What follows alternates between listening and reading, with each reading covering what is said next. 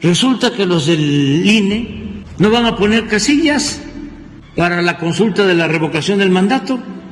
Van a poner las mismas casillas que pusieron en la consulta pasada, pero además costó 500 millones poner las casillas de la consulta pasada, las 50 mil casillas de la consulta pasada, ahora van a poner lo mismo, pero no son 500 millones, ya son 1.700, 1.800 millones. Entonces, ¿cómo están las cuentas? Presidente del INE, Lorenzo Córdoba, anunció hace unos días que ya hay 1.503 millones de pesos para hacer la consulta, pero dice que no le alcanza, que necesita 3.800 millones de pesos para hacer la consulta con todas las casillas que la ley dice que son las mismas de una elección constitucional. En junio del 2021, los consejeros Carla Humphrey y Ukif Espadas dijeron que la consulta había costado o iba a costar la, de juicio expresidentes 528 millones de pesos y que se iban a poner 50 mil, 59 mil mesas de votación en el país. Si dividimos 528 millones de pesos entre 59 mil casillas, da que cada casilla o cada mesa receptora costó 8 mil 949 pesos. Si le tomamos la palabra a Lorenzo Córdoba de que ya tiene hoy 1.503 millones de pesos para la consulta, y necesitamos poner o necesitan poner el mismo número de casillas de una elección constitucional que son 161 mil casillas. Si dividimos 161 mil casillas entre 1.503 millones de pesos, da que cada mesa receptora costaría 9.335 pesos. O sea, un poquito más de lo que costaron las mesas receptoras del juicio a expresidentes. Esto quiere decir que con 1.503 millones ya tiene dinero suficiente el INE para hacer la consulta y para poner 161 mil casillas. Y todo porque los señores están en contra de la transformación del país. Deberían de situarse por encima de intereses particulares, de intereses partidistas, ser auténticos jueces y sobre todo cumplir con la democracia. Y la Secretaría de Gobernación va a emitir algún tipo de pronunciamiento, si bien usted ya radicó eso, están todavía sobre la mesa. perdón, permiso en 2009 junto a otros funcionarios. Eh, preguntarle, porque aquí... somos simplemente administradores de los dineros del pueblo.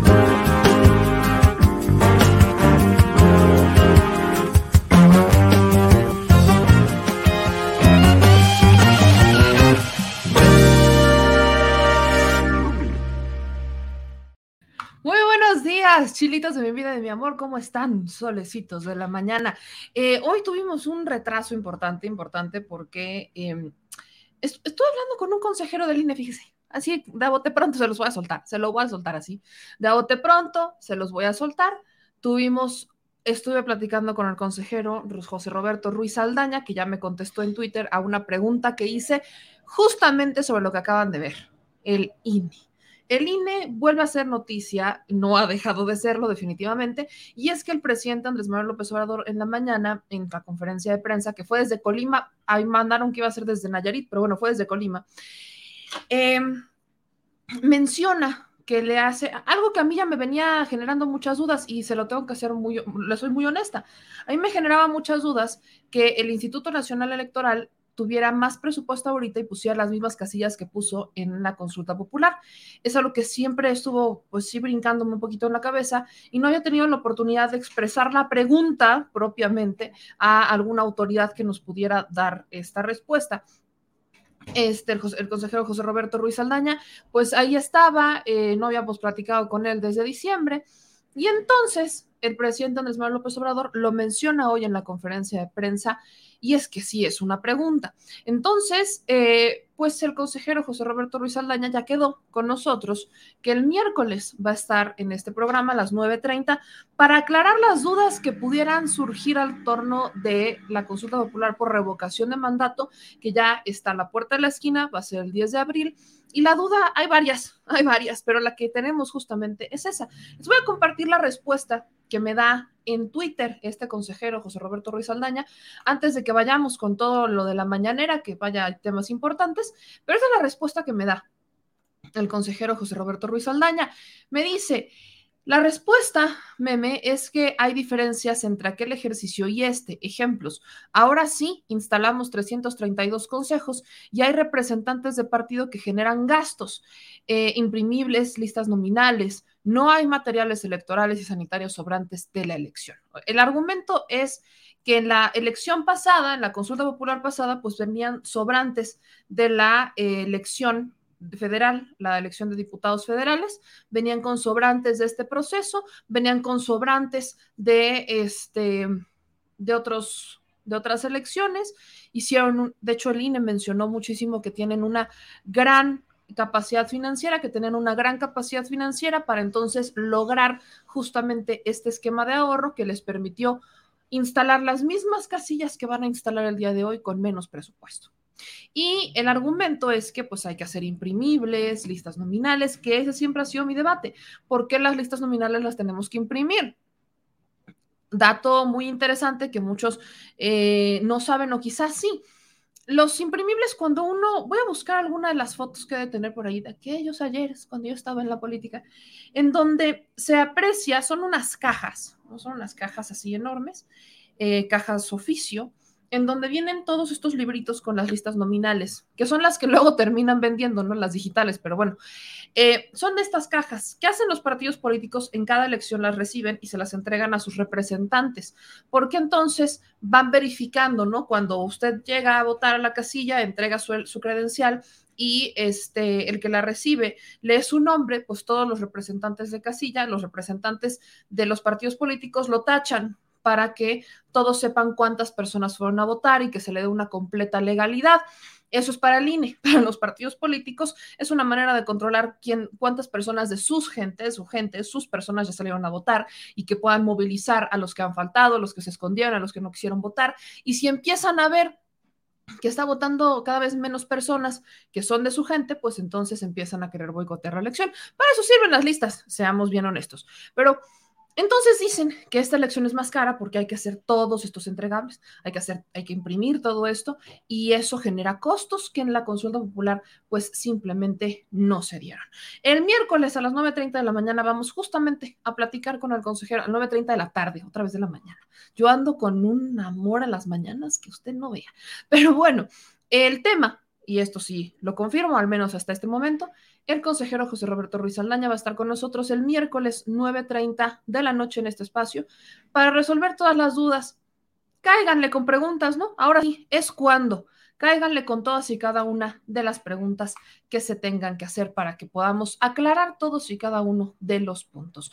Pero bueno, pero bueno, ahora sí, voy a saludarlos, voy a saludarlos ya que aquí se empiezan a conectar algunos que ya veo que están reaccionando en Facebook. Vamos a saludar a los que empezaron a reaccionar en Facebook. Dice, eh, en el Me Divierte está Arroyo Francisco, Saúl Miranda, Fernando Ortiz Cardona, en el Me Importa de Facebook tenemos a Andariego Mundial, a Christopher Galindo. En el Me Encanta está Mauricio Sotelo Arriaga, René Maya Vázquez, José Esteban, Darío Barrón, Carlos Ortiz Arjona, Lalis Magaña, Agustín Espinosa Vélez. En el Me Gusta está Rufina Ángel, Benjamín Romero, Álvaro Heredia, Tacos. Tacos Rosa, por ahí tengo una apuesta pendiente. Por ahí tengo una apuesta pendiente con el tema de los tacos. Pónganse guapos. Eh, Aquí vamos a saludar a la gente que nos escucha en Twitch. Tenemos a Leinaden, porque luego empiezo con YouTube. Luego tenemos a Pat, que dice, como dije, nos van a hacer correr para ubicar casillas. Al ratón loco le dicen. Luego en YouTube tenemos a Darío. Buenos días, linda hermosa, qué grato es ver tu bello rostro. Gracias por tus comentarios tan acertados y tu buena opinión. Saludos cordiales, mi querido Darío. Te voy a decir el poeta Darío, el poeta Darío. Dice José Nieto, ¿cómo no va a haber sobrantes, mesas, sillas, mamparas, urnas? ¿Qué? ¿Las tiran? También he tenido esas dudas. Vamos a apuntarla para el miércoles. Eh, nos dicen acá, Gonzalo, buenos días. Nunca acierto tu inicio de programa, pero aunque tarde o en repetición, pero te busco. Muchas gracias, mi querido Gonzalo. Dice Moma, ¿por qué los consejeros le hacen pato cuando Ciro hace proselitismo al PAN? Otra gran pregunta. Otra gran pregunta. Porque si se dan cuenta, hay algunos consejeros que no están de acuerdo con lo que hace Ciro y Lorenzo, pero no dicen nada. O lo dicen en entrevistas, pero casi no lo dicen dentro de las sesiones. ¿No se les hace un poco extraño eso? A mí también. Pero vamos derechito y sin escalas a la mañanera. Vamos atrás para adelante porque vamos de lo nacional a lo local. Y es que el presidente el día de hoy estuvo en Colima, se presentó un plan de seguridad, un plan de rescate Colima, que ya vamos a abordar particularmente el asunto de Colima. Pero, pero, lo que también es importante que usted me haga mucho caso y es la posición de México con el asunto de Ucrania y Rusia. Ayer tuvimos un programa especial para hablar justamente de Ucrania y Rusia y hoy tenemos la respuesta del presidente Andrés Manuel López Obrador, que ha sido un debate entre los comunicólogos, entre los políticos de oposición, si es que así se les puede llamar, y es que han dicho que México se dio. Yo incluso lo he dicho, a mí no se me hace natural o no se me hace...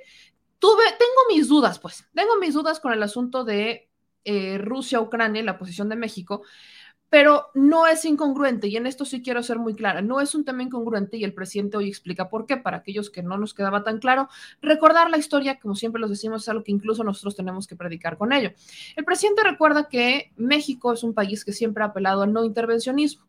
Entonces, en ese sentido del no intervencionismo, no en avalar o no, que es quizás el análisis que yo estaba haciendo ayer, no en avalar o no quién fue el responsable y de qué lado estar. ¿Me explico? No es que México se haya puesto en el lugar de eh, Ucrania eres el bueno, Rusia eres el malo, sino con el no al intervencionismo, esto se puede resolver de otras maneras, como apelar a la sensatez, que es algo que se está discutiendo en el Consejo de Seguridad de la ONU el día de hoy. El canciller Marcelo Ebrard, y así es como lo tenemos que entender con toda esta claridad, no es que, y lo repito, para aquellos que no quedara claro, para muchos de nosotros es hasta cierto punto un poco lógico lo que está haciendo Rusia, bajo la naturaleza de Rusia, definitivamente. Es hasta cierto punto lógico que después de que Rusia estuvo diciendo aguas, aguas, aguas, no le busques, no le busques, Ucrania se sintió bien envalentonado porque Estados Unidos le estuvo picando y la OTAN le estuvo picando. Y ahora, y recuerdo mucho un discurso de Putin, una conferencia de Putin en donde decía, van a mandar a la guerra a Ucrania y la va a perder. O sea, están mandando a la guerra a Ucrania y la va a perder porque no hay manera que Ucrania pueda con el monstruo bélico que es Rusia. No hay manera. Pero Estados Unidos buscaba un pretexto para sancionar a Rusia por el tema del Nord Stream 2, este famoso ductito, ductito de gas. Entonces, vaya, Rusia es el mayor, el principal proveedor, principal proveedor de gas en Europa. Y si no le compran gas a, gas a Rusia, se quedan sin gas. Y se quedan sin ventiladores y se quedan sin calefacción, que es prácticamente, o sea, lo hemos visto, lo platicábamos, es indispensable para algunas regiones. Entonces, Rusia se lo estuvo advirtiendo a Ucrania. Y Ucrania se envalentonó, se envalentonó.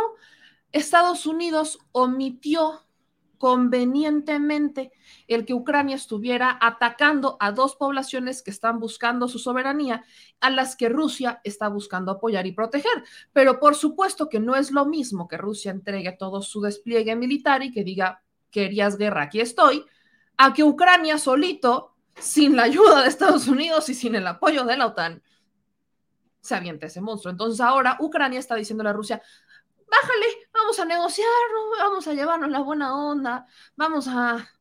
¿Qué te parece si nos tomamos un café? Prácticamente Ucrania está en ese sentido, ahora ya que se desata todo esto. Y entonces la posición de los países ha sido interesante. Yo ayer le decía incluso al productor, siento que Ucrania empezó a presionar sobre todo los países de América Latina con los que Rusia ha estado teniendo acercamiento.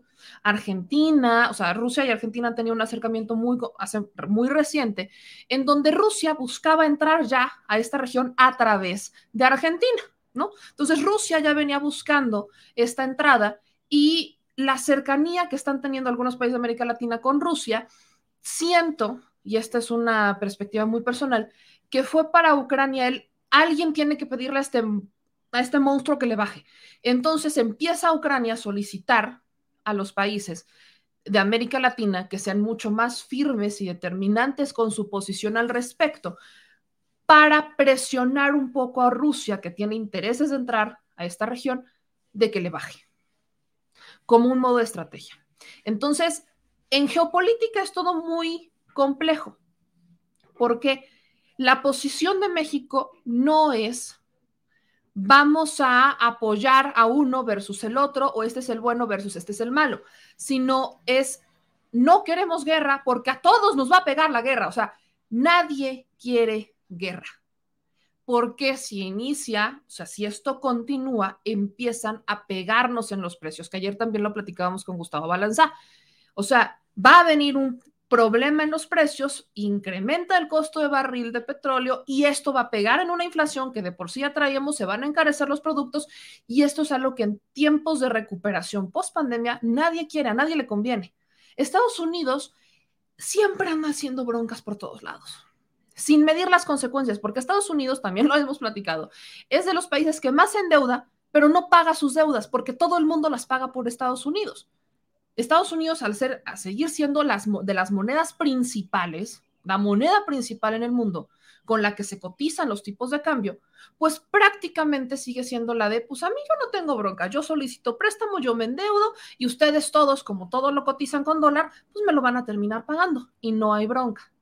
Por eso Estados Unidos siempre tiene esta seguridad de ir a hacer broncas a otros países, meter su cuchara para sacar un privilegio, un beneficio propio y entonces después andan viendo los demás países cómo arreglar la bronca. Por eso es que México ha tomado una eh, decisión basado no en si Ucrania es buena onda o Rusia es buena onda o si Rusia es el malo y Ucrania es el bueno, no ha tomado esa decisión, sino que ha tomado una decisión con base en no se metan en pleitos porque a nadie nos conviene. Entonces, vamos a ver y escuchar lo que dijo el presidente Andrés Manuel López Obrador hoy en la conferencia de prensa desde Colima para aclarar el punto del por qué se tomó esta decisión, por qué se sugirió que el canciller Marcelo Ebrard hablara, le llega esta sugerencia, se habla con, este, con el doctor José Ramón de la Fuente en la ONU y entonces el posicionamiento de México va a ir enfocado hacia este tema. Vamos a escucharlo.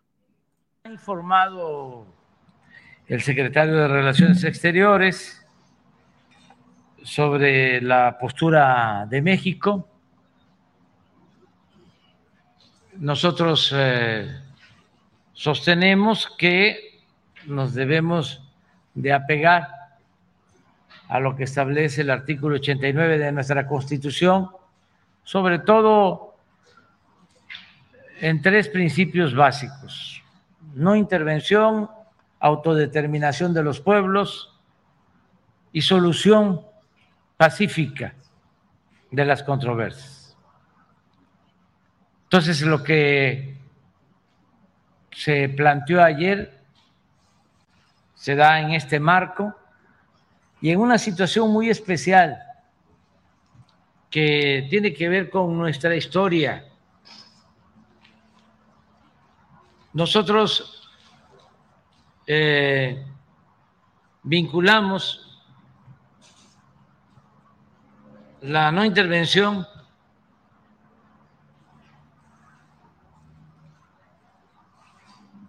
a no participar en decisiones de otros países en ningún terreno, que no haya financiamiento de países extranjeros a grupos que se oponen a gobiernos legal y legítimamente constituidos, que no haya espionaje que se respete la soberanía de los pueblos. Y desde luego, lo extremo en el intervencionismo son las invasiones militares. que nosotros hemos padecido.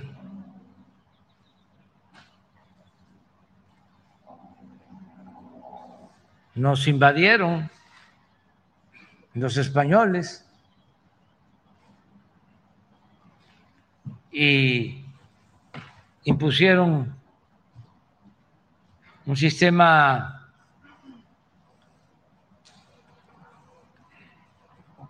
colonial que dominó tres siglos en nuestro país. Luego nos invadieron dos veces los franceses.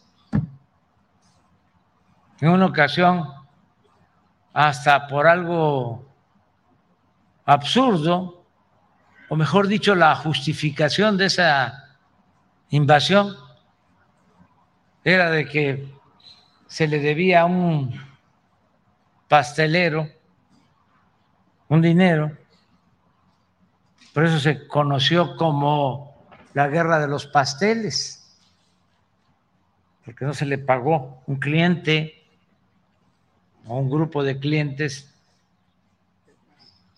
entraron a una panadería en Tacubaya y eso lo usaron de pretexto para invadirnos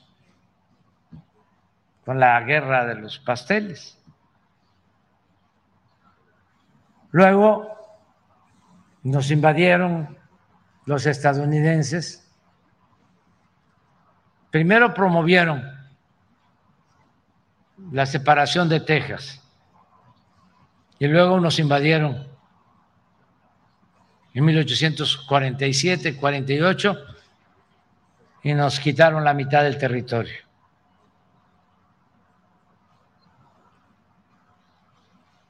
Luego, de nuevo los franceses.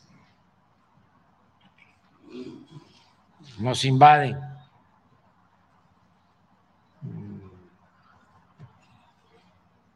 En ese entonces era el ejército más poderoso del mundo. Y nos invadieron 28 mil soldados.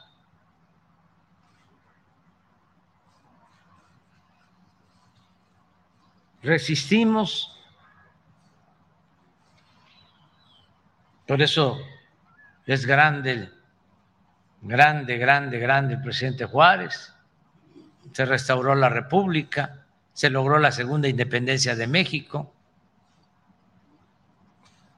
Por eso también es histórico estar aquí en Colima, porque aquí se protegió al presidente Juárez y salió de Manzanillo hacia Veracruz para dictar las leyes de reforma.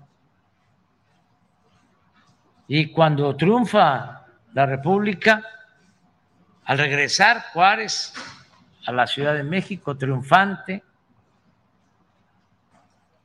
pronuncia ese discurso en el cual dice, entre los individuos como entre las naciones, el respeto al derecho ajeno es la paz.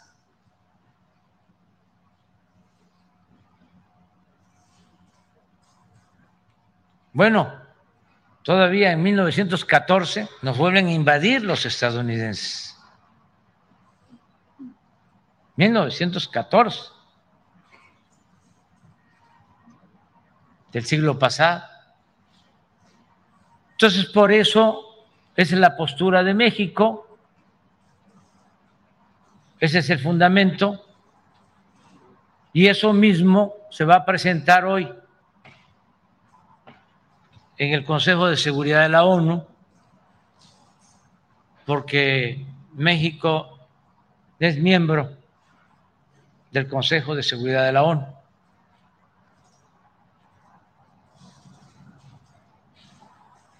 Y ayer que me hicieron la propuesta, la resolución, le recomendé al secretario de Relaciones Exteriores que como pie de página se estableciera la propuesta de México de rechazar, condenar cualquier invasión de cualquier potencia.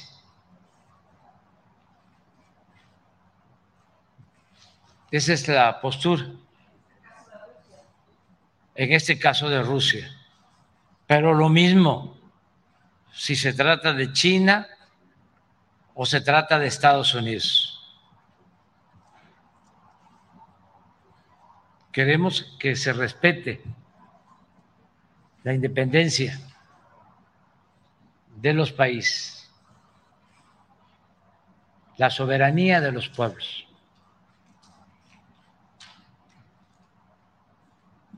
Gracias, presidente. Eso es exactamente lo que dijo el presidente Andrés Manuel López Obrador el día de hoy en la conferencia de prensa mañanera. O sea, este es un tema de respeto, soberanía, esto es un tema de no al intervencionismo y pone siempre el ejemplo de México. México es un país que la ha sufrido, la ha padecido. Entonces, creo que vale mucho la pena que podamos quedarnos con este análisis y que evitáramos caer en análisis simplistas con solamente una visión de los hechos. Y después de esta conferencia es la misma este, compañera la que hace esta pregunta relacionada con el Instituto Nacional Electoral. Hay que recordar que el INE ha estado mandando y se ha ensañado yo, desde mi perspectiva, mía, muy personal, siento que se ha ensañado bastantito con el tema de, este, de Morena o cualquier gobernador, alcalde, presidente, lo que sea que tenga la marca Morena, porque emiten un posicionamiento sobre la reforma eléctrica, veda electoral. Emiten un posicionamiento sobre eh, te quiero presidente, veda electoral. Emiten un posicionamiento sobre hola, buenos días, veda electoral. O sea, prácticamente INE se está yendo encima de Morena y sobre todo contra Sheinbaum, particularmente contra Claudio Sheinbaum. Claudio Sheinbaum eh, le han pedido que baje documentos, que baje cartas, que baje contenidos, que baje conferencias. Y yo no veo que eso lo hagan con eh, el PAN PRD, por ejemplo, que en plena veda electoral sus mensajes de campaña, sus spots de campaña son Morena redujo el precio de esto, Morena, o sea, no le están dando un contexto ni le están explicando nada, pero sí se están gastando unos muy buenos milloncitos en estas campañas que Morena sí las hace, si hace algo, está mal pero si el PAN, PRI, PRD lo hacen, está bien. Es el propio consejero Ciro Murayama el que acude a estos eventos, ¿no? Se va a los eventos de Sí por México, como si no tuviera nada malo, como si todo estuviera bien, como si nada pasara, cuando son eventos de una agrupación que está respaldando abiertamente, no es algo que supongamos, y esto es lo importante de esto, no es que lo supongamos, no es que no se nos ocurra, no, estamos hablando de un consejero que abiertamente se va con una agrupación que abiertamente, porque hasta así se llaman, formó parte de la coalición. Es la coalición del PAN PRI PRD. Eso es lo que se le cuestiona al árbitro electoral. Es justamente eso lo que se le cuestiona al árbitro electoral. Entonces, el presidente Andrés Manuel López Obrador, hoy en la conferencia de prensa, insiste en varios temas y vuelve a cuestionar al INE que sí por las casillas, que sí por la veda, y que si por su campaña abierta en contra de la administración. Vea y escuche. Con todo lo que ordena el tribunal, aún eh, bajo protesta, porque están confundiendo propaganda con información Y además, el INE está actuando de manera antidemocrática. Están llevando a cabo lo de la revocación del mandato, que es un principio constitucional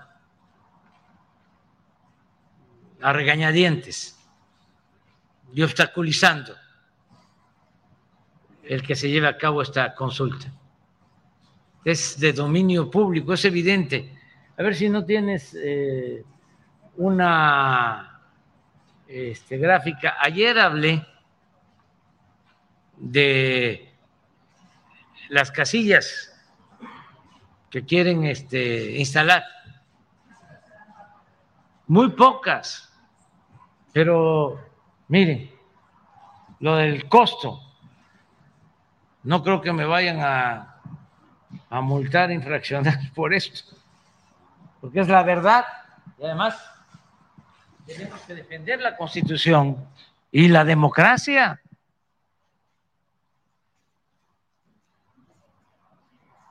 La consulta popular del 21, cuando se le preguntó si querían que se juzgara a los expresidentes, cuando se le preguntó a los ciudadanos, usaron un presupuesto de 502 millones de pesos. Instalaron 57 mil 77 casillas con un costo de 8 mil 805 pesos por casilla. Ahora revocación del mandato.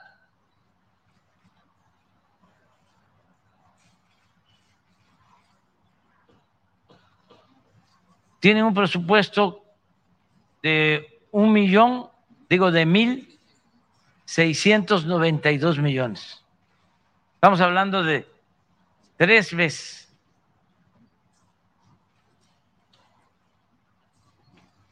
Y van a instalar el mismo número de casillas.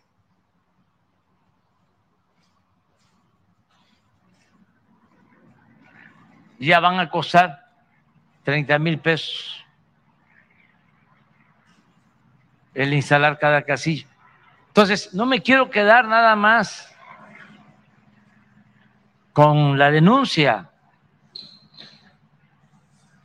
porque van a ver, lo dije ayer, municipios en donde no van a instalar una casilla. Es una violación flagrante a la Constitución.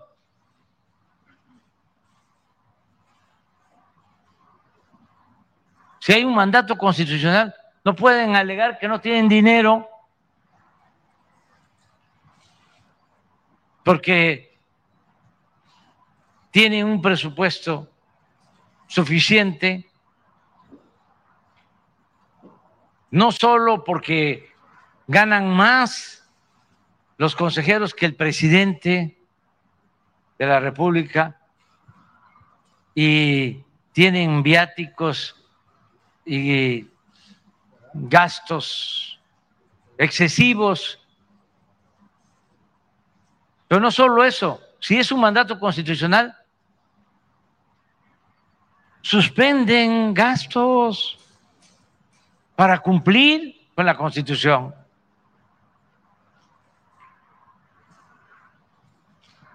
Entonces, ojalá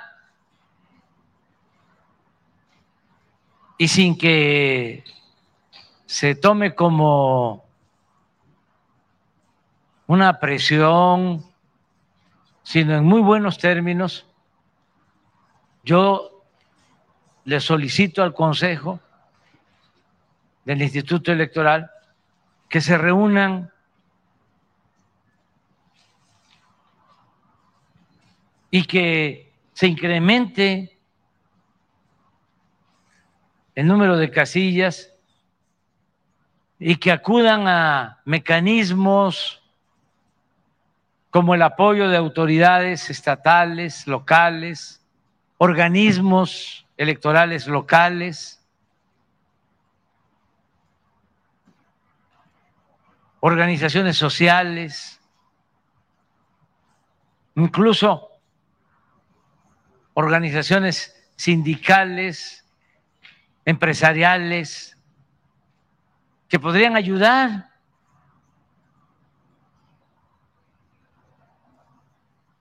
para que haya casillas suficientes. Y acerca de que si voy a participar en la inauguración del aeropuerto el día 21 de marzo, sí voy a participar porque además esto lo dijimos desde hace un año de que lo íbamos a inaugurar el día 21 de marzo y se va a cumplir. Y es un gran aeropuerto, pero para que no vayan a, decir que estamos haciendo propaganda, pues he decidido participar sin tomar la palabra. Yo creo que los ingenieros militares que construyeron el aeropuerto sí pueden hablar, y a lo mejor los gobernadores. No sé qué nos recomienda aquí el secretario de Gobernación. ¿Quiénes podrían hablar? Los constructores. Sí. Eso, los que construyeron con eso. Y ya, con eso. Presidente, y solamente le quiero eh, preguntar, decía que va a venir cada tres meses aquí a Colima. ¿Si eso lo va a hacer con todos los estados con alto nivel de homicidios o solo aquí? Vamos a estar. Pues ahí está lo que dijo el presidente Andrés Manuel López Obrador, ¿no? Preguntas claras sobre la democracia. Estuve viendo a ver si habían contestado Ciro Murayama o alguno de ellos y no. Lo único que han respondido tiene que ver con la jefa de gobierno, Claudia Sheinbaum, ¿no? Ahora, Quiero ponerles algunas respuestas que llegaron también a mi tweet, que lo hice muy legítimo. La neta, sí tengo la duda de por qué, cuáles fueron los gastos. Ya les repito, el miércoles a las 9:30 de la noche vamos a tener al consejero José Roberto Ruiz Aldaña aquí explicándonos un poquito cuáles son las diferencias. Pero, por ejemplo, una de las diferencias que hay es que se contrataron a los mismos y menos capacitadores y no hubo contratación de supervisores, por lo cual no hubo la necesidad de emitir una convocatoria, lo cual también generó un gasto en la aplicación de exámenes de los postulantes ni entrevistas. O sea, sí me queda claro que hubo ahorros, yo no estoy diciendo que no, o sea, eso lo he dicho, yo no estoy diciendo que no hubo ahorros, pero ahorros, ¿qué tipo de ahorros? ¿No? ¿Qué, tipo de ahorros sucedieron? En ese momento decían que, por ejemplo, en la consulta popular, pues habían contratado a capacitadores, a los mismos que habían gustado en las elecciones pasadas, esta tenían que contratar otra vez, pero contrataron menos capacitadores. Eso se lo digo porque recordemos que tengo eh, algunas fuentes en los consejos que son capacitadores y ellos me han dicho, pues es que sí, contrataron menos capacitadores y les redoblaron el trabajo. Entonces, lo que hicieron es, si antes tenían que supervisar no sé, siete casillas, solo tienen que supervisar 14, póngate. O sea, les redoblaron el trabajo y yo pregunto, o sea, sí ahorraron, pero les van a pagar lo justo porque una cosa es ahorro y otra cosa es pagos justos. Entonces, valdría mucho la pena ver ahí, porque cuando hablamos de la distribución del recurso en el Instituto Nacional Electoral, normalmente los de arriba son los que se quedan con los grandes sueldos y no hacen tanto, mientras que los de abajo, como los capacitadores electorales, son a los que les cargan la mano, que de por sí ya la tienen cargada, y los que pagan las consecuencias. Preguntas que uno deja al aire con el tema del INE. Voy con algunos de sus comentarios eh, que dicen por acá. Eh, Adrián Baeza, claro que sí, señor presidente, tiene usted que inaugurar ese aeropuerto, le apoyamos el pueblo, nosotros le damos permiso para que hable. Me encantaría que fuera solamente así. Eh, dice Cristina Montes, ya está pelando Margo con Cristina, por Dios mío. Eh, dicen ahorita responder al chipotle, no lo he visto responder. Dice doctor Héctor Mendoza, meme, así como estamos en Puebla con la seguridad y salud, da pena el gobernador Barbosa, nunca sacas información del mal gobierno de nuestro estado con el INE. Este, nunca saco información del mal gobierno del estado con el INE. ¿Qué tiene que ver el mal gobierno de Barbosa con el INE? Y si he sacado información, cuando dicen nunca ha sacado, pues échale un clavado a mano, porque si alguien se ha echado encima a muchos morenistas de Puebla, ha sido yo, porque he criticado ampliamente al gobernador Barbosa. Por eso luego dicen nunca, pues nunca, nunca, nunca, nunca digan nunca, mis niños, nunca digan nunca. Dice Carlos Sánchez, ya que por caprichos del INE no podrán realizar una ceremonia como se merece el AIFA, creo que no sería mala idea organizar caravanas para estar presentes ese día, aunque sean los alrededores. Dice Carlos Sánchez. Y hablando del AIFA, les recuerdo que hoy, hoy a las 9, vamos a las 9 de la noche, se va a estrenar nuestro tour del AIFA. Eso es lo que se va a estrenar. Hoy a las 9 de la noche se va a estrenar este video, que es el tour por el Aeropuerto General Felipe Ángeles. Ya está listo, 100% garantizado. Véalo hoy a las 9 de la noche.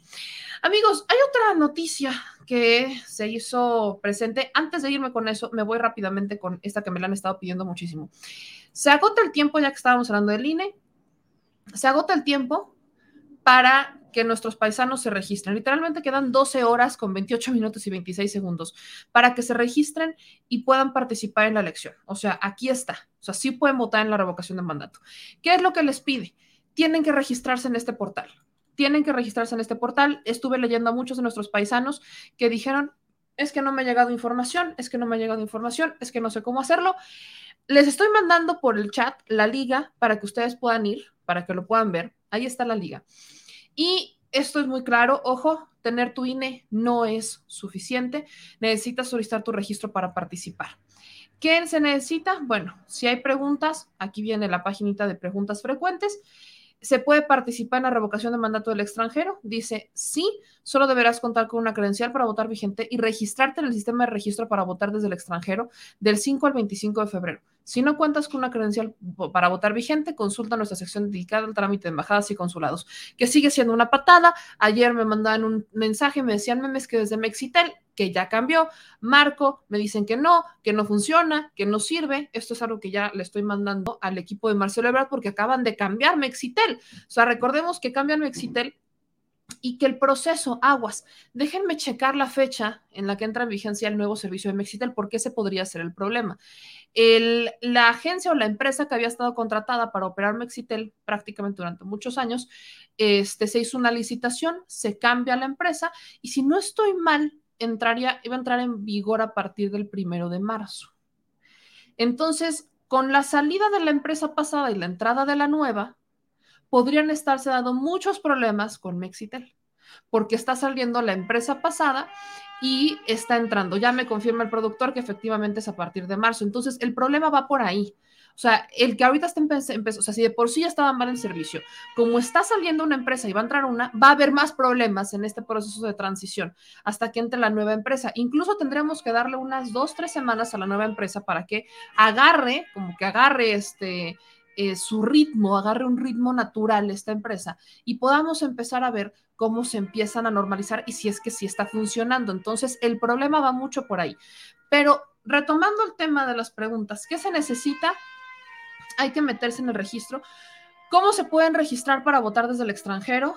Si tu credencial tiene dirección en el extranjero y vives en el mismo domicilio que se registró al momento de realizar tu trámite, podrás registrarte llamando al INETEL sin costo desde cualquier parte de México al 800. Es más, les voy a poner esto aquí.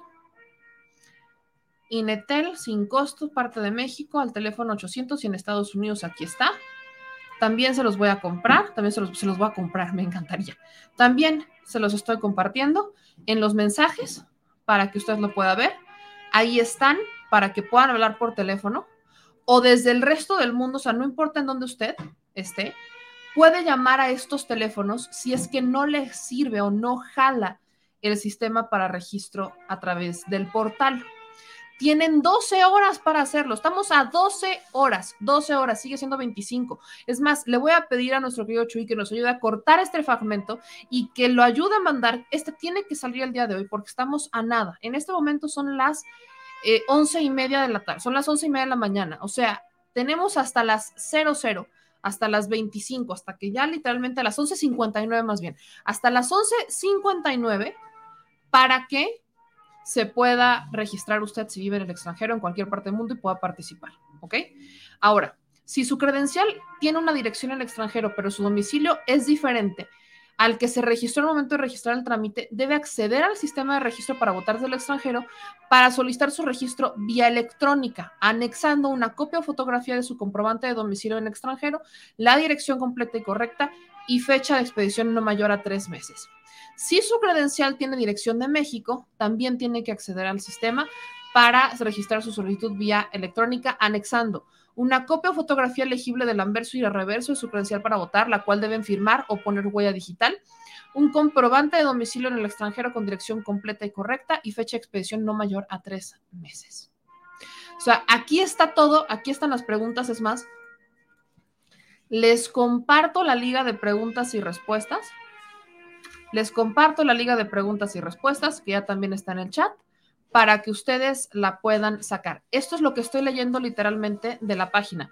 No puedo decirles otra cosa porque aquí cuando estamos con el INE tenemos que jugar con sus reglas mientras no se esté, este, mientras no se haga una propia reforma al árbitro electoral, ¿ok? Ok. Este, ya tengo música, ya llegó aquí mi compa a tocarnos con, con la trompeta. Siempre viene, eso es, viva México. Es estas cosas bonitas de México que uno, que uno definitivamente anhela y celebra. Pero bueno. Eh, no, no es el productor, no, no es el productor, definitivamente no es el productor. Ya se los estoy mandando, entonces, es más, le voy a pedir a nuestra querida Ana que nos ayude también a mandar esta información. Entonces, la van a tener en Telegram, la van a tener en Twitter, la van a tener en todos lados para que ustedes puedan acceder, para que lo puedan hacer el día de hoy. Por favor, es importante que se registren, regístrense y de, a partir de ahí en fuera, una vez que ustedes tengan sus registros, vamos a este, realizar, el, vamos a sacar preguntas el miércoles con el consejero José Roberto Ruiz Aldaña para poder aclarar todo. Va a ser una sesión de preguntas y respuestas, así que por favor ayúdenme con todo esto. Muchas gracias a mi querida Ana que ya está mandando todo esto. Es bien importante, entonces aquí sí quiero que este, nos eche la mano. Y retomando el asunto de relaciones exteriores, los que me estaban diciendo el tema de Mexitel, les comparto esta información que también me hace llegar el señor productor. Pendiente banda, pendiente raza. Eh, aquí está, tomen nota. La Secretaría de Relaciones Exteriores cuenta con un nuevo servicio de atención telefónica para hacer citas en los consulados de México, en Estados Unidos y Canadá. A partir del primero de marzo, del primero de marzo, hay que marcar al 1424 309-0009 desde cualquier parte de Estados Unidos y Canadá o acceder al sitio web citas.sre.gov.mx. Este es el nuevo servicio de Mexitel. Este es el nuevo, pero va a funcionar a partir del primero de marzo. Primero de marzo. Entonces, si han estado intentando hablar al teléfono pasado o han estado intentando hablar al teléfono que han tenido durante años y viven en el extranjero, por favor, no lo haga, compa. O sea, va a estar muy mal este servicio y a partir de primero, del primero de marzo vamos a tener este nuevo servicio para nuestros paisanos. Este es el nuevo proceso, este es el nuevo, esto funciona a partir del primero de marzo. A partir del primero de marzo, estamos a días de que esto funcione, a días. Así que aguas con esto, no se me vaya con la finta, es muy importante que usted esté pendiente porque si no, se nos van a estar, este, tenerlo, ¿no? Ahora, voy respondiendo algunas preguntas, ¿no? Dice, uh, que la chingada, entonces, ¿cuándo podré tener mi IFE si hasta marzo podré hacer la cita? Exactamente, es el tema. Este, tienen que revisar algo que me han dicho mucho los del, del consulado, es, tienen que meterse a las redes sociales de su consulado para que se enteren cuando hay citas. Como, como estuviéramos el tiempo para estar todo el día pegados a, Twitter, pero bueno. Eh, otra cosa que nos dicen acá, hoy es el último día, por favor, para registrarse en el extranjero para votar. Eh, luego nos dicen aquí en sus comentarios, Meme, te llevaron serenata, siempre me traen serenata a esta hora, de verdad que sí. Ya me registré, dice Paco, eso es todo. Los dicen, no se desesperen al inscribirse, traten, yo sí pude hacerlo para votar desde aquí. Ya nos dijo Zafiro, también por acá. Y pendientes, pendientes. Eh, nos preguntan aquí qué, pasa con el tema de los mobiliarios. Usted espéreme, ese lo vamos a platicar el mismo eh, miércoles, el mismo miércoles. Y por último, mi querida banda, aquí hay un comentario que justamente me estaban haciendo y es el de Daniel Cruz. Dice, chale, mi prese dijo que ya se le cansó el burro. Esto ocurrió el día de ayer en este tour que le dio a los medios de comunicación para que entraran a Palacio Nacional. Ya estuvo la de Televisa. ¿Se acordarán la anécdota de nuestro querido Manuel Pedrero en donde dijo que la de Televisa se había enojado porque no le habían dejado entrar y que no sé qué, qué, sé yo? Bueno, pues ya entró la Televisa y entraron todos, entró el, equipo de Sin Línea. Y hubo varios medios que empezaron a subir un video, pues ya editadito, recortado, de cuando el presidente dice que ya se cansó, que ya está hasta la madre, no eso no lo dijo el presidente, pero dijo ya está cansado, ya llegó al límite y que por aquí llega 2024 y él se retira ya de la política, dice sale bye. Y no saben cómo lo entiendo. No, no, no tuve que llegar a su edad para entender ese sentimiento. No tuve que llegar a su edad para tener ese sentimiento, pero quiero que usted vea el video completo. Sobre todo la prensa, sobre todo la prensa que dice que el presidente los estigmatiza. Porque algo que dice el presidente es, ustedes son mis hermanas y hermanos, aunque me critiquen y yo los critique a ustedes. Vean y escuchen lo que dijo el presidente el día de ayer. Retomo este video del equipo de Silina que le mando un abrazo enorme sobre el video que se sacó de contexto por López Dóriga, los mismos de siempre. Véalo completo. Eh, en el 12 fue dinero, millones de pesos. Bueno, está demostrado para comprar votos. Entonces, ya en el 12 teníamos un meeting aquí en el Zócalo y yo hasta redacté un texto en donde me despedía, como para eh, dejar de manifiesto que no me movía el interés personal o la lucha del poder por el poder, que siempre he dicho que el poder solo tiene sentido y se convierte en virtud cuando se pone al servicio de los demás. Y estuve a punto. Es decir, este, voy a seguir, pero ya no como dirigente, no vuelvo a ser candidato a nada. ¿Y guarda la carta, presidente? Y No, no, no creo, porque fue un borrador, lo hice, lo pensé y dije, pues van a hacer fiesta, ¿no? este eh, y todavía este, puedo hacer algo. Eh, no me siento insustituible, pero todavía puedo. y entonces ya no leí la carta en el Zócalo y decidí seguir adelante y ya, este, pues conocen ustedes la historia reciente, pero sí, ya no puedo más. O sea, ya cierro mi ciclo este, y me retiro. Muy satisfecho, muy contento con el trabajo de ustedes. Son mis hermanas y mis hermanos. Te los digo sinceramente. Bueno, muchas gracias. Gracias, Aunque me critiquen y yo también. Gracias, sí. Ahí está. Ese es el video, ese es el video que han estado eh, tergiversando un poquito los odiadores del presidente, pero aquí lo rescaté. Yo le agradezco mucho al equipo de Celina que lo subiera de forma inmediata. Entonces, creo que es muy importante que usted lo pudiera ver y lo vamos a compartir también en todas las 20 redes sociales. Muchas gracias Hernández Express que nos mandó 20 horas de super chat. Dice, meme, ya se registraron algunos compañeros de trabajo, pero los consulados siguen pedorros. Tenemos pendiente ir, tenemos pendiente ir. me han estado diciendo mucho sobre el consulado de Dallas sobre el consulado de Dallas, particularmente me han estado diciendo bastante que hay que ir por allá. Entonces, vamos a ir al consulado de Dallas, vamos a ir al consulado de Dallas. Eh, otra cosa que estoy viendo en este momento de noticias, son, son algunas noticias que les quiero dar eh, rápidas, que no todo, no todo es bueno. Miren, el productor me manda esta nota que, eh, que sube ruido en la red. Son niñas y niños que jugaban sobre tumbas clandestinas en Tlajomulco, Jalisco. Vea.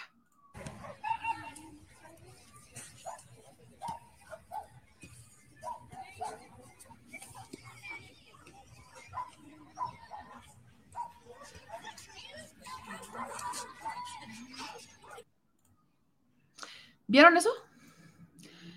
Tumbas clandestinas, mis hermanos, en Jalisco. Tlajomulco, Jalisco. Colectivos de madres buscadoras encontraron una fosa clandestina debajo de juegos infantiles. Les vuelvo a poner las imágenes. Lo sube ruido en la red. O sea, son las madres buscadoras las que encuentran estas fosas clandestinas en un parque donde había juegos para que los niños jugaran. Nadie iba a buscar ahí, ¿no? Nadie iba a buscar ahí. Pero no es la única que tengo de Jalisco, fíjese. Porque en la mañana leía un tuit que es de esos tweets que, duelen, es de esos tweets que molestan. También tiene que ver con Jalisco. Es este. lo sube eh, María José Vargas y pone lo siguiente. Ayer violaron y asesinaron a una chava como yo de 33 años por mi casa que se dedicaba a pasear perros. La dejaron en las vías como si fuera basura. Y ningún político ni política ha dicho nada al respecto. Su silencio los hará cómplices. ¿En dónde fue? En la calle Naciones Unidas, municipio de Zapopan, distrito 10 para ser exacta. Ella se llamaba Elisa Jiménez Vázquez. Aquí solamente hay una persona que se ha estado sumando a esto, que es esta cuenta en Instagram, dagoikiara.ac, el 21 de febrero de 2022, Elisa Jiménez fue localizada sin vida cerca de las vías del tren a sus 33 años. Ella era paseadora de perros en nuestra comunidad, un trabajo honrado y lleno de amor por los animales. Lamentamos profundamente su pérdida y exigimos justicia para ella y su familia. Para trasladar a Elisa a su casa en Veracruz y apoyar a sus familiares con futuros gastos, se organizó una colecta. Si quieren apoyar, pueden hacer una donación a esta cuenta, que está en nombre de Araceli Jiménez Vázquez, es BBVA. Hay que mandar el comprobante por mensaje privado. En Instagram le estamos pidiendo esto. Y esto es en Jalisco. Zapopan, Tlajomulco, Jalisco. ¿En dónde chingados está su gobernador? ¿En dónde chingados está su gobernador? Disculpe, ayer yo les decía, muchas veces me dicen, meme, es que no seas mal hablada. Perdón, a veces me, me, me ofusco y me sale del alma. Les juro que me sale del alma. No lo hago por morbo y no lo hago por ser vulgar, pero me sale del alma cuando vemos un Estado gobernado por movimiento ciudadano que se cree el héroe de la película y que cuando este tipo de cosas ocurren en otros estados, están encima, como si no hubieran mañana, porque es publicidad. Pero cuando es en uno de sus estados que ellos gobiernan, o municipios en donde ellos gobiernan, hay un silencio brutal. Hasta se van de vacaciones. Disculpen, pero esto, esto no es culpa del presidente Andrés Manuel López Obrador. ¿O sí es culpa del presidente? Esto no es culpa del presidente. Esto es culpa de un gobierno que justamente lo que quiere es dar una publicidad padrísima, pero ¿y los resultados, papá? Pero ¿y los resultados en dónde están? ¿Cuándo hablamos de resultados? ¿De publicidad? No van a hacer absolutamente nada, ¿eh? No van a organizar absolutamente nada. Con lo que se ve en las redes, les escribí una columna hace unos días, lo que ven en las redes sociales no es todo cierto, ¿eh? no se compren todo lo que ven en las redes sociales. Y esa exacta fórmula aplica, aplica con Movimiento Ciudadano. No todo lo que hace Movimiento Ciudadano es real. ¿En dónde está la senadora Verónica Delgadillo, que es de Jalisco, que es feminista, hablando sobre esto? ¿Onta? Yo no la veo. ¿Usted la ve? Yo no la veo. Esto es lo que molesta a los ciudadanos. Que los partidos, y esto aplica para todos, ¿eh? que los partidos digan que son diferentes y que lo único que hacen diferente es la forma de comunicar, pero no de trabajar. Qué indignante. Y créame, Vamos a ir a hacer reportajes en Jalisco. Porque si Alfaro quiere ir preparándose unas vacacioncillas, pues que se las prepare. Que Alfaro se vaya preparando unas vacaciones. Que se vaya preparando unas vacaciones Alfaro, porque así. Esa es la chamba de todos y cada uno de nosotros. Justicia para Elisa. Justicia para las familias en Jalisco justicia para el pueblo de México. Ya nos vamos, mi querida Chilebanda, ya nos vamos. Eh, nunca es tarde, como les digo, nunca es tarde para dejarles el clima. Gracias a todos y a cada uno de ustedes por acompañarnos, por tenernos paciencia, por ser fieles, por ser leales, por ser la mejor, eh, los mejores fans, por ser los mejores seguidores, pero sobre todo por estar informándose constantemente y por exigirnos más, por no conformarse y por exigir, por levantar la voz, por visibilizar la transformación. Somos los ciudadanos, la transformación es usted, la transformación soy yo, la transformación somos absolutamente todos. Hay que empezar por algún lado. Gracias a todos. No se les olvide que hoy, hoy a las nueve de la noche, se estrena el tour por el Aeropuerto Internacional Felipe Ángeles para que usted esté pendiente de este video que vamos a subir el día de hoy a las 9 de la noche. para que usted lo vea y usted esté presente. Gracias a todos por sus likes, de verdad, muchas gracias a todos los que nos estuvieron dejando manitas arriba y que están compartiendo constantemente este video y todos nuestros clips en el chat desinformados de los tíos y de las tías de WhatsApp, que están compartiendo en los grupos de Facebook, que están detonando y estamos rompiendo el sistema de Facebook que tanto nos ha querido callar. Entonces, gracias por el apoyo. Yo agradecida con ustedes porque eso es lo que se enseña desde casa. El agradecimiento y el amor a tu patria es algo que se enseña desde casa. Yo soy Meme Yamel, les mando un abrazo, no se pierdan hoy en la noche el estreno de Laifa y sigan compartiendo, mi querida Chilebanda, porque aquí las cosas se dicen definitivamente al Chile. Les dejo el clima para que pronostiquen su día porque a ah, qué calor está haciendo, Santa Madre de Dios. Les mando un beso, que tengan un excelente día.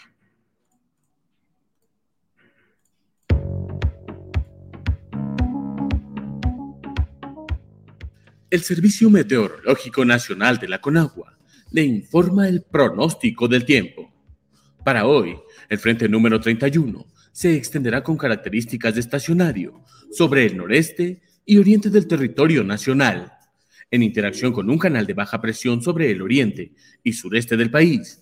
Originarán lluvias puntuales fuertes en Tamaulipas, San Luis Potosí, Veracruz, Puebla y Oaxaca, así como chubascos en el noreste, oriente, centro y sureste mexicano.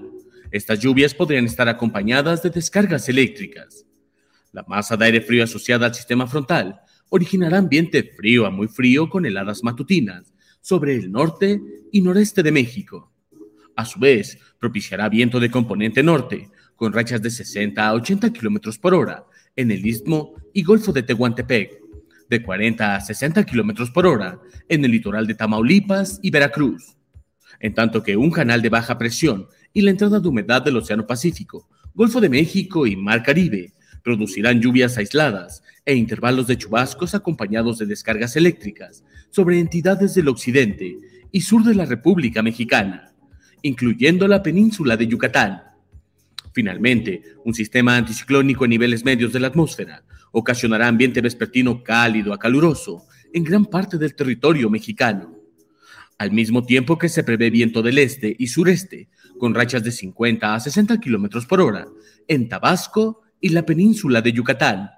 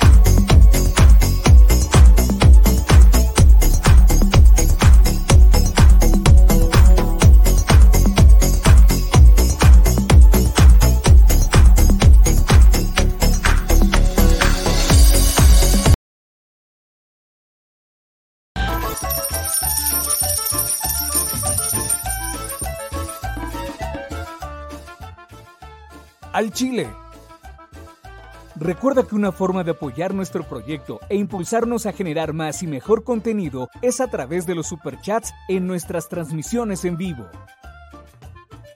Solo tienes que dirigirte al recuadro donde escribes mensajes, darle clic al símbolo de moneda, colocar los datos de tu tarjeta bancaria, el monto a donar y de forma inmediata se verá reflejado en un recuadro de color con el mensaje de tu preferencia. Otra manera, por si no nos alcanzas a ver en vivo, es ir a la descripción de nuestro video de YouTube, darle clic a la liga de PayPal y repetir el proceso como en los superchats. Ese recurso llegará directo a nuestra cuenta bancaria. En Facebook también puedes apoyarnos de forma mensual. En el inicio de nuestra página encontrarás el botón Quiero colaborar. Ahí podrás adquirir una membresía que nos impulsará a seguir combatiendo la infodemia desde esta plataforma. Y si eres de los que no confía en la tecnología, puedes hacer un depósito o transferencia a nuestro número de tarjeta Banamex, desde cualquier establecimiento, banco y hasta tu aplicación móvil. Anótalo. El número es 4766-8415-9203-0897. Recuerda, esto es completamente voluntario. Y es una forma de apoyar e involucrarte más con este proyecto independiente. Hazlo tuyo y comparte.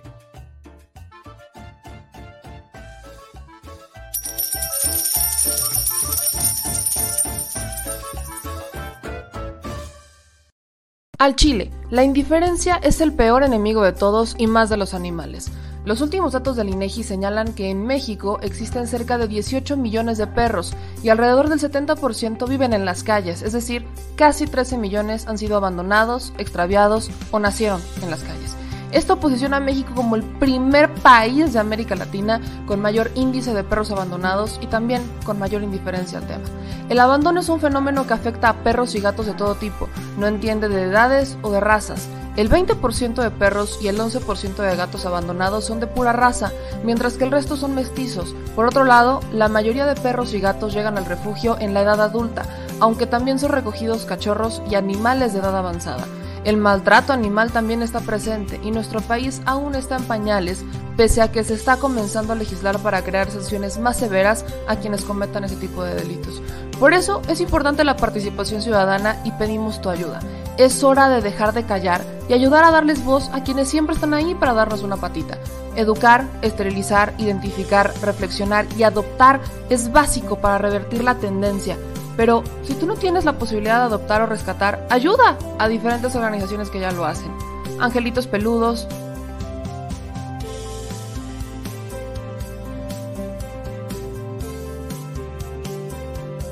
Amor sin raza.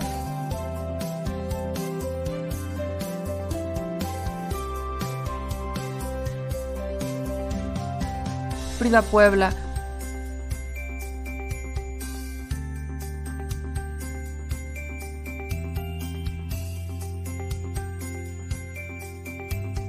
Rivera Rescue.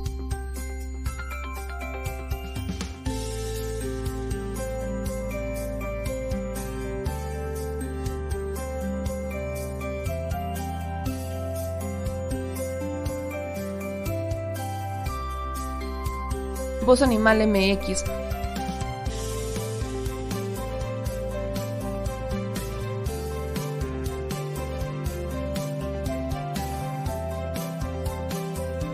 el albergue San Cristóbal,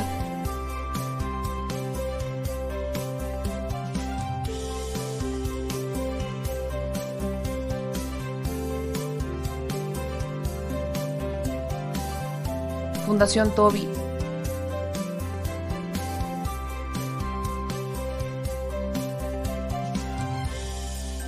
O Patitas Invisibles son algunas de las organizaciones a las que constantemente donamos y apoyamos, pero no es suficiente. Ayúdanos a que sean más voces las que salven vidas. Sus patitas, de verdad, pueden salvar tu vida. Difunde y dona. Si la Secretaría de Gobernación va a emitir algún tipo de pronunciamiento, si bien usted ya erradicó eso, están todavía sobre la mesa. En 2009 junto a otros funcionarios. Eh, preguntarle, porque aquí... somos simplemente administradores de los dineros del pueblo.